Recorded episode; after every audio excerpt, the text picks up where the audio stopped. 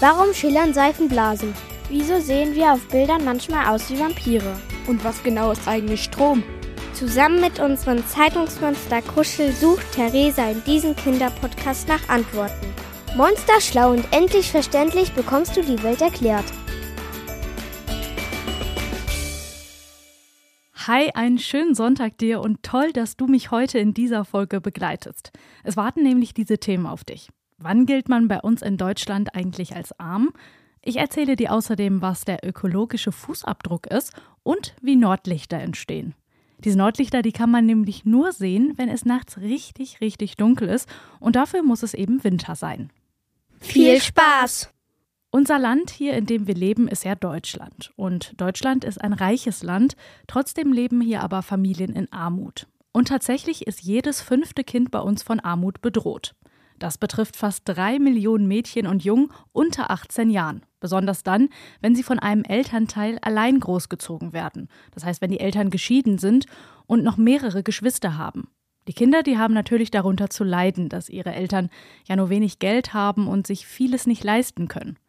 Aber ab wann gilt man denn eigentlich als arm? Armut zu messen, das ist erstmal sehr schwierig. In Entwicklungsländern, das sind Länder, in denen ja besonders viele arme Menschen leben, haben arme Menschen nur etwa zwei Euro pro Tag zur Verfügung. Das ist echt super wenig. Diese Menschen, die leiden sehr, sie haben ganz großen Hunger, schlafen auf der Straße und ja, können sich zum Beispiel keinen Besuch beim Arzt leisten, wenn sie mal krank sind.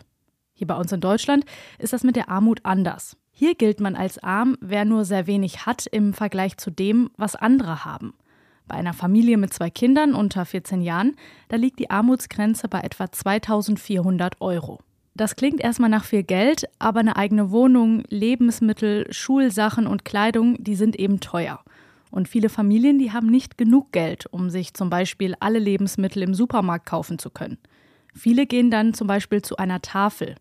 Die Tafel ist eine soziale Einrichtung, die eben hilfsbedürftigen Menschen Essen geben. Also die Tafeln retten Lebensmittel, die nicht mehr verkauft werden können und ja, geben sie an Menschen in Armut weiter.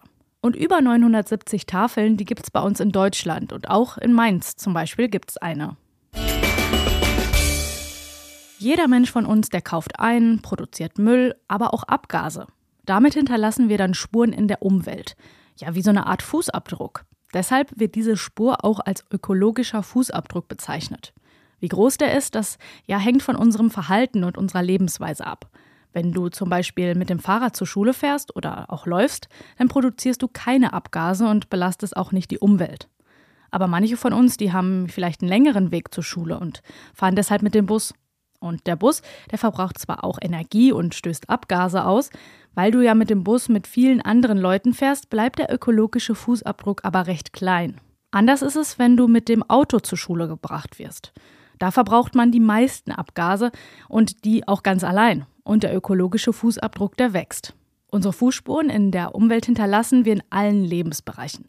Wenn wir unsere Wohnung heizen, wenn wir kochen, duschen oder wenn wir viele tierische Produkte essen. Und auch die Dinge, die wir besitzen, die haben einen ökologischen Fußabdruck, denn für ihre Herstellung werden Rohstoffe verbraucht. Das können zum Beispiel Wasser oder Baumwolle sein. Man nennt diese Rohstoffe dann auch Ressourcen und wenn wir wenig Ressourcen verbrauchen, dann bleibt unser ökologischer Fußabdruck klein und wir belasten weniger die Umwelt. Und jetzt kommen wir auch schon zu unserem letzten Thema der Folge. Wie entstehen Nordlichter? Ja, wenn der dunkle Nachthimmel grün oder rosa leuchtet, dann sind das Nordlichter. Da du die Nordlichter erst sehen kannst, wenn es nachts richtig, richtig dunkel ist, muss es Winter sein. Ja, am ehesten kann man Nordlichter tatsächlich in den skandinavischen Ländern wie Schweden oder Lappland, aber auch in Alaska, Kanada oder Island bestaunen. Warum? Ja, stell dir vor, dass die Erde von einem großen Magneten umgeben ist. Dieser Magnet, der lenkt die Sonnenwinde um unsere Erdatmosphäre ab, damit sie nicht mit den Luftatomen auf der Erde zusammenstoßen. Nur an den beiden Magnetpolen auf der Erde, dem Nordpol und dem Südpol, durchbricht dieses Magnetfeld die Atmosphäre, sodass dann die Sonnenwinde mit den Luftatomen in Berührung kommen. Wenn das passiert, ja, dann fängt der Himmel bunt an zu leuchten und du kannst die Nordlichter sehen.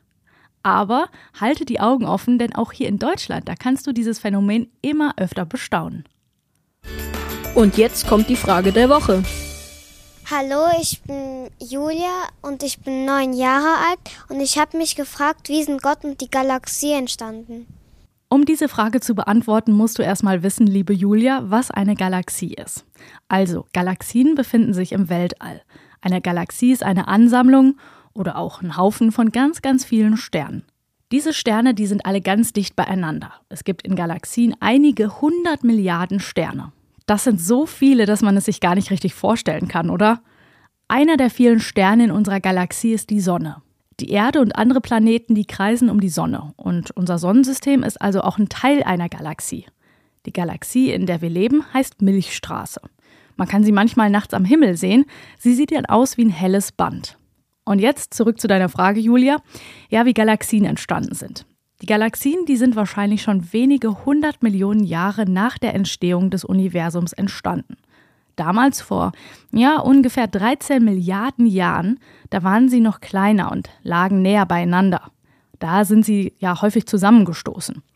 Weil die Galaxien aber aufeinander geprallt sind, wurden sie größer und haben ihre Form verändert. Und auch heute, da gibt es ganz unterschiedliche Größen und Formen von Galaxien. Manche, die sehen aus wie eine Spirale und haben einen hellen Kern in der Mitte, bei anderen Galaxien sind die Sterne in der Nähe des Zentrums wie ein Balken angeordnet. Und die Sterne in der Galaxie, die sind ziemlich schwer. Und durch diese Schwerkraft werden die Sterne beieinander gehalten. Und in der Mitte von fast jeder Galaxie, da gibt es dann noch ein schwarzes Loch. Und damit verabschiede ich mich. Ich wünsche dir noch einen tollen Sonntag. Komm morgen gut in die neue Woche und wir hören uns dann hoffentlich am nächsten Sonntag wieder. Tschüss! Kruschel erklärt's ist eine Produktion der VRM von Allgemeiner Zeitung, Wiesbadener Kurier, Echo Online und Mittelhessen.de.